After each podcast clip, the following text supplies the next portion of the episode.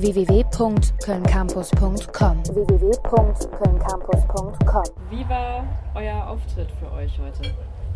Grandios. Es ist einfach, äh, das Amphi-Publikum, man hört es gerade draußen, ist einfach echt eine Bombe. Und das war jetzt unser dritter Auftritt hier.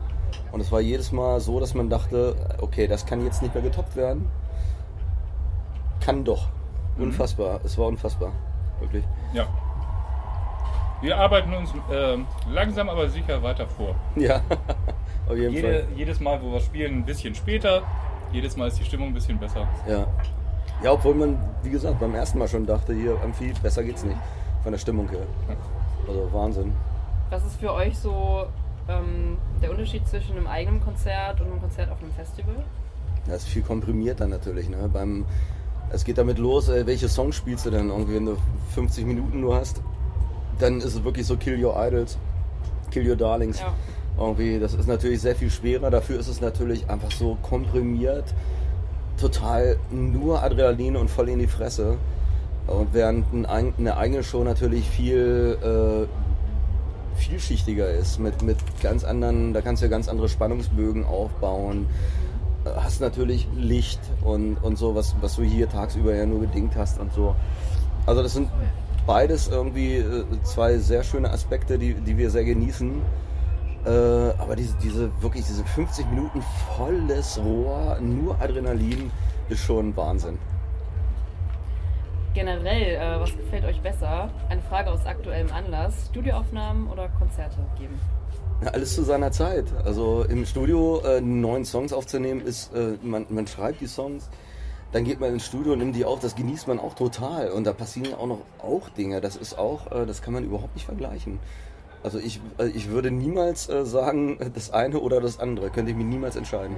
Ja, stimmt. Aber ich finde, es, man kann es vergleichen mit ähm, ähm, First Date und später halt mal treffen. So, weil ähm, wenn man die ganze Zeit nur First Dates hätte, würde man ja wahnsinnig werden. Das stimmt. Und Ja. so, so finde ich, wenn man halt irgendwie als Band nur im Studio auftritt, ist es halt so. Als wenn man die ganze Zeit halt nur First Dates hätte, da drehst du ja irgendwann durch. Ja. Irgendwann willst du halt auch jemanden kennen und halt einfach abrocken. Ja. so. Das, das entwickelt sich ja schon. Wenn du die Platte aufnimmst, dann bist du schon in Gedanken dabei, wie das wohl wird, wenn du die vor Leute spielst. Und dann willst du das natürlich auch machen. Und dann passieren halt solche Dinge wie heute und man denkt so, yes, alles richtig. So, wie es ist. Euer Album hat ja jetzt den Titel Akefalos. Ähm, ich habe das mal nachgeschlagen. Ein kopfloser Dämon oder ein kopfloser Wiedergänger. Wie kam es zu dem Titel? Naja, gucken, gucken wir uns doch mal um in, die Welt, in der Welt irgendwie. also kopflos ist ja noch geschmeichelt, sag ich mal. Ja. Und Dämonen haben wir auch genug. Äh, Viele sitzen in der Regierung und äh, Präsidenten und sonst was. Also das ist schon krass, was also das, es gibt einfach so viele Metaphern für das Thema. Also eigentlich kam das ganz schnöder darüber, dass wir überlegt haben, irgendwas zu sagen, dass unsere neuen Songs unsere neuen Dämonen auch sind, wo wir Dinge verarbeiten und sonst was. Und dann fanden wir aber das mit Dämonen so ein bisschen schon sehr oft benutzt in der deutschen Sprache. Und dann haben wir kurz überlegt und äh, dann war irgendwie so, äh, irgendwie der äh, Fuhrmann und, und der Blaschke. Da hat sich das irgendwie ergeben, dass mal geguckt wurde, was sind denn Alternativen zum Dämon? Und dann kam halt mit einmal der kopflose Dämon um die Ecke und dann haben wir gleich alle gesagt, jo, jo, das ist geil. Ja. Also ist auch wieder ein Wort, das nicht jeder sofort kennt. Ja. Wie auch den Neuntöter oder den Rosenkreuzer oder so. Ähm, und das ist, äh, ja, da haben wir, das war uns, hat uns sehr schnell eingeleuchtet, dass das ein guter Name ist. Und dazu kommt noch, dass ja, ähm, wenn man einen Akephalos sieht, also wenn man eine Figur ohne Kopf sieht, ist das halt auch ein Omen, dass irgendwas ganz Furchtbares passiert in Zukunft. Das finde ich halt auch ganz schön. Meinst du, es kann noch schlimmer werden? Ich meine das Definitiv. nicht nur, ich bin sogar sicher. Definitiv. Genießen wir also das Festival dann heute zumindest. Äh, ja, ist immer Spielraum, auch nach unten. wie waren denn die Aufnahmen so? Also gibt es irgendwelche witzigen Stories von den Aufnahmen? Äh, also wir sind da wirklich immer sehr fix. Ich weiß gar nicht, wie schnell Tobi zum Beispiel seine Drums reinge... Äh, Drei Tage inklusive Aufbau und Ja, Soundcheck. ja. Aber ähm, ja. die einzige Anekdote ist, äh, wir haben halt von dem Fan eine 3-Liter-Flasche Jack Daniels geschenkt gekriegt. Die war Ja. am ersten Abend leer und dann Nein, haben nein, sich die, die, hat wirklich, die, hat wirklich, die, Aufnahmen verzögert. Nee, nee. die hat wirklich die ganzen Aufnahmen gehalten. Okay. Ich glaube, da haben wir sogar noch einen Rest mitgenommen von. Ja. Also dann äh, im Studio muss ja halt auch wirklich gearbeitet werden. Ne? Ja. Es ist halt nicht alles. Es ist nicht alles Party. Also als es dann hieß, Nur so, äh, bei uns ist 99% Party, aber zwischendurch müssen wir halt dann auch mal arbeiten. Ganz kurz mal zumindest. Na, es war, als, als ich dann äh, mit dem Album durch war, mit dem Singen, äh, war dann halt noch die, die Bonus-CD mit den Piano-Versionen und da habe ich mir einen ordentlichen eingeschenkt. Und dann habe ich mich mit meinem Whiskyglas in die Gesangskabine verzogen und habe dann, glaube ich, das war, da, die Idee war ja wirklich, das wie live auch dann zu singen. Ja. Und habe das dann wirklich in, keine Ahnung, äh, drei Stunden irgendwie das ganze Ding irgendwie einfach Ja. direkt so reingesungen. Wie ist das so mit äh, offenen alkoholischen Getränken in einem Studio? Hat uns Solange man solange man die nicht umwirft. Genau. Solange man die Okay. nicht umkippt, meckert keiner. Okay, gut. Und natürlich, wir wissen natürlich, dass man die nicht auf äh, Auf, auf sensible Ger Geräte stellt. Am besten Ja. genau auf das, auf das Masterpult. Genau. Wo, wo Ja, halt genau der Kleber genau. steht, no drinks, da genau das Ding draufstellen. Genau. Wenn, wenn man das auf den Kleber stellt, ist der Kleber dann ja weg. Ja, Dann stimmt. geht das Verbot. Ja, habe ich nicht mehr. gesehen. Ja, Also, genau. Das wusste ich doch nicht. Hättest du auch mal dran schreiben können. Oh. Gibt es denn ähm, vom neuen Album ein Lied, was dir oder dir gerne getrennt beantworten besonders am Herzen liegt? Es ist wie immer, dass wir äh, einfach so viele Gefühlslagen abdecken, dass das wirklich äh, je nach Gefühlslage auch Ja. gerade ist. So, also äh, die Songs sind immer aus dem persönlichen Umfeld, Hintergrund. Und äh, allein die Entscheidung zu fällen, zu welchem Song wir jetzt ein Video machen, war für mich wirklich die Hölle. Weil ich hätte wirklich am liebsten zu jedem Song ein Video gemacht.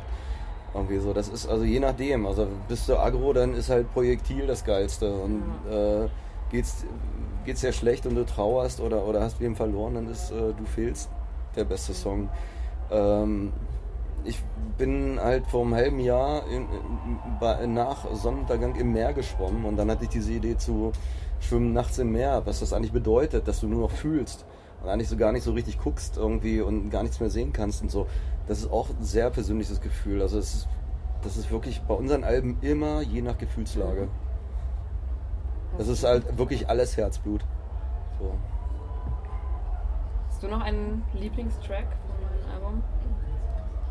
Ja, Du fehlst ist tatsächlich einer, der richtig raussticht auf jeden Fall.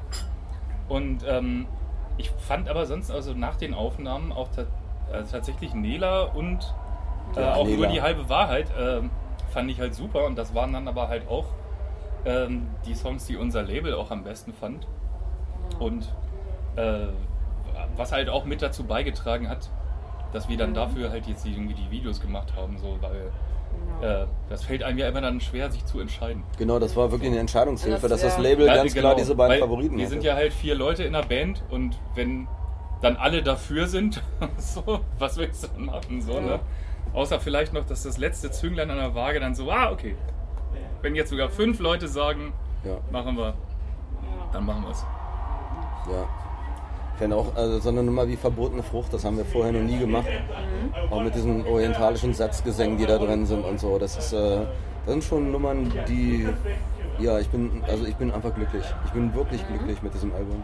Also Ja. das war bis jetzt immer so. Und man fragt sich genauso wie beim Amphi, können wir das noch steigern? Mhm. Und für uns zumindest, ob das für alle so gilt, äh, müssen auch andere entscheiden. Natürlich für uns war es jemals, jedes Mal so, dass wir sehr glücklich waren und, und auch das Gefühl haben, dass wir wieder noch reifer geworden sind im Songwriting und wieder noch, noch einen Schritt weiter gegangen sind. Bleibt das denn so oder bist du so jemand, der dann nach ein paar Monaten dann irgendwie doch so kleine Fehlerchen, so jetzt für dich zumindest aus seiner Sicht bemerkt? Natürlich merkt man Fehler, ähm, weil wir auch eine sehr straffe und schnelle Arbeitsweise haben. Wo dann manchmal, äh, wo man im Nachhinein so sagt, so, ach Mann, wieso hast du denn da irgendwie nach oben gesungen? Wäre nach unten viel geiler gewesen oder so.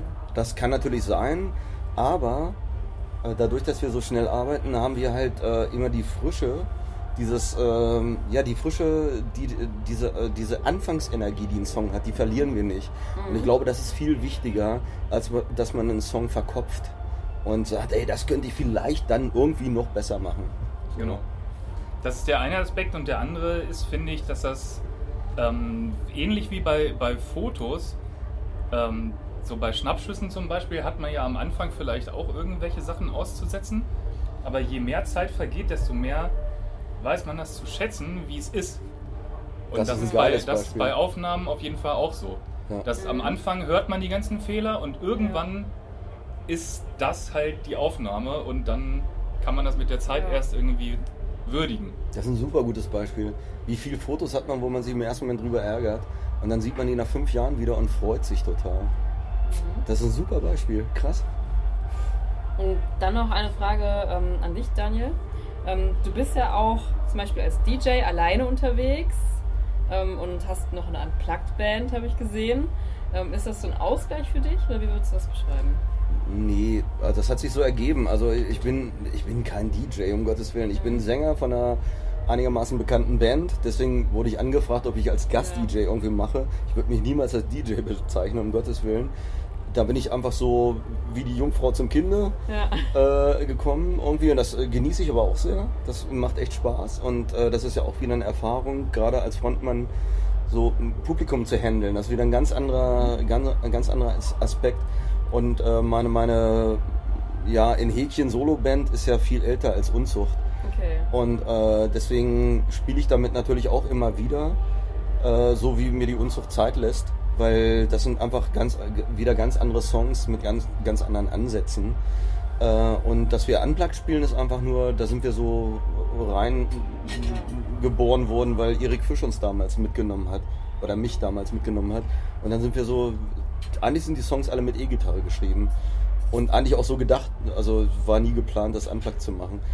Äh, und das ist aber, das, das ist natürlich dann auch wieder ein schöner Ausgleich, weil du natürlich auch wieder, ähm, ja, du brauchst immer ein bisschen Abstand zu den Dingen, egal womit. Ob ich jetzt, ich war ja vor kurzem am Jakobsweg oder so, damit du einfach wieder mit Frische zurückkommst und wieder mit Energie Sachen machen kannst. Und außerdem äh, bin ich seit 2001 nur Musiker und lebe nur davon. Und man muss sich schon ein bisschen breiter aufstellen heutzutage das, äh, als, als Künstler und Musiker. Das äh, ist nicht so einfach davon zu leben. so und ähm, ja, aber solange man einfach, also für mich ist wichtig, dass ich das mache, was ich liebe.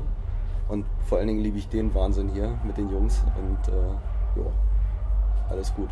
Das ist auf keinen Fall irgendwie Konkurrenz oder sonst irgendwas, sondern einfach nur eine andere Seite von mir, die ich mache, wenn ich Zeit dafür habe. Wie wir alle andere Seiten auch haben. Alex malt ja auch zum Beispiel Bilder, äh, sehr schöne Bilder. Ähm, und so, das ist, äh, man ist ja nicht immer nur in eine Richtung kreativ, obwohl bei Unzucht das ja schon so ist, dass wir sehr fast alle Emotionen in unserer Musik rein, rauslassen können. Wir beschränken uns ja nicht wie andere Bands, die die ganze Zeit nur vor on the floor die gleichen Akkorde und äh, nichts ausprobieren. So, wir haben einen Hit gehabt und den müssen wir jetzt hundertmal reproduzieren, das wollen wir nicht machen.